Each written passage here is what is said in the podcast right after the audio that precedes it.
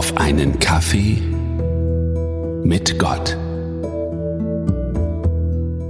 Er ist tot und wurde zu Grabe getragen. Der Faschingsprinz. Fasching ist damit offiziell vorbei. Mit dem heutigen Aschermittwoch beginnt die Fastenzeit. Diese dauert 40 Tage und ist eine Vorbereitung auf das Osterfest. Die Fastenzeit beginnt am Aschermittwoch und endet am Gründonnerstag, also dem Donnerstag vor Ostern. Nachdem man aber je nach Zählung dann nicht ganz auf die 40 Tage kommt, nimmt man einfach Karfreitag und Ostersamstag mit dazu. Die Zahl 40 hat hier eine symbolische Bedeutung und bezieht sich auf verschiedene Ereignisse aus der Bibel. So zum Beispiel Jesu Fastenzeit vor seiner Versuchung. Matthäus Evangelium Kapitel 4 Vers 2. Nachdem er 40 Tage und 40 Nächte keine Nahrung zu sich genommen hatte, war er sehr hungrig. Bevor Jesus also sein öffentliches Wirken begann, fastete er 40 Tage.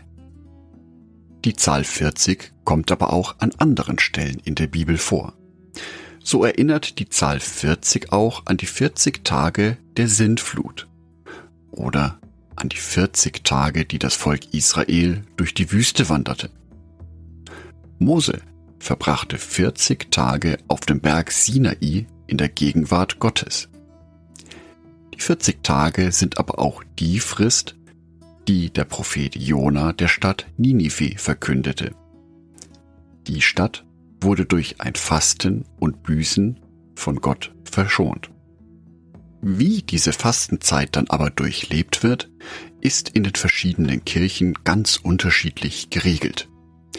Während es in der katholischen Kirche eine streng festgelegte Liturgie gibt, die vorgegeben wird, ist es in der evangelischen Kirche doch etwas freier. Martin Luther empfand das Fasten als eine Art individuelles Trainingsprogramm für einen Christen. Es könne also nicht der gleiche Verhaltensverzicht von allen Christen eingefordert werden. Identisch ist der Verzicht. Ich verzichte in der Fastenzeit ganz bewusst auf ein Element, sei es Fleisch oder Alkohol, sei es Süßigkeiten oder mal eine Stunde Digital Detox. Ich lege mein Handy für eine Stunde zur Seite. Dieser Verzicht kann mir helfen, die Dinge nicht mehr so selbstverständlich zu nehmen. Es ist eben nicht selbstverständlich, Fleisch zu essen. Es kann mir aber auch helfen, die frei werdende Zeit zu nutzen, um mich mit Gott zu beschäftigen. Denn schließlich ist die Fastenzeit die Vorbereitung auf das höchste und wichtigste Fest der Christenheit, das Osterfest. Das Fest, zu dem gefeiert wird, dass Jesus Christus für unsere Sünden gestorben ist am Kreuz und wieder auferstanden ist und den Tod besiegt hat. Für so ein wichtiges Ereignis, finde ich, kann man sich durchaus ein wenig vorbereiten. Warum also nicht durch Fasten? Außerdem ist die Fastenzeit die zweite Chance für alle Neujahresvorsätze. Was vielleicht schon wieder eingeschlafen ist an guten Vorsätzen, kann jetzt zu Beginn der Fastenzeit neu belebt werden. Während es zu Jahresbeginn ein egoistischer Antrieb war, sein Verhalten zu ändern, ist es jetzt zur Fastenzeit ein religiöser, spiritueller Aspekt. Ich bereite mich ganz bewusst auf ein besonderes Ereignis im christlichen Jahr vor. Der Verzicht kann mir dabei helfen, mir mein eigenes religiöses Leben wieder neu bewusst zu machen. Mir neu bewusst zu machen, welchen Stellenwert der Glaube in meinem Leben hat. So habe ich Freiräume, die wichtigste Beziehung in meinem Leben zu pflegen, nämlich die Beziehung zu Gott. Die Erkenntnisse gibt es auch im Judentum mit dem Fastentag Yom Kippur oder im Islam mit dem Fastenmonat Ramadan.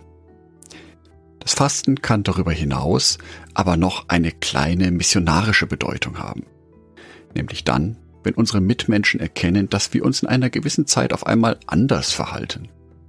Vielleicht fragen sie ja nach.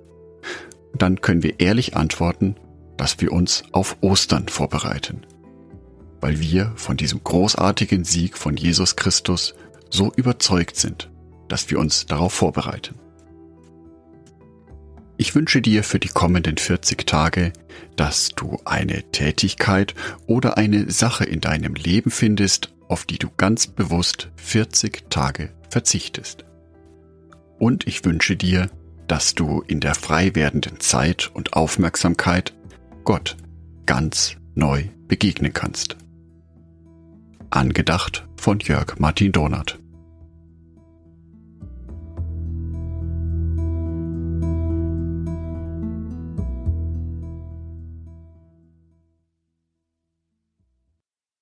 Wenn dir auf einen Kaffee mit Gott gefällt, dann klick doch auf Abonnieren und lass mir ein paar Sterne da.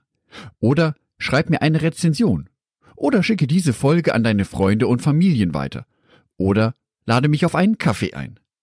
Alle Links dazu findest du in der Beschreibung.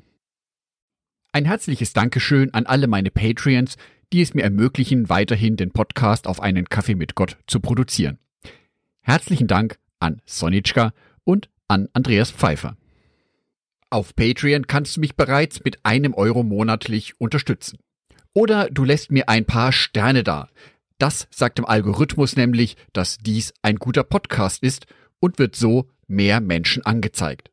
Vielen Dank schon vorab.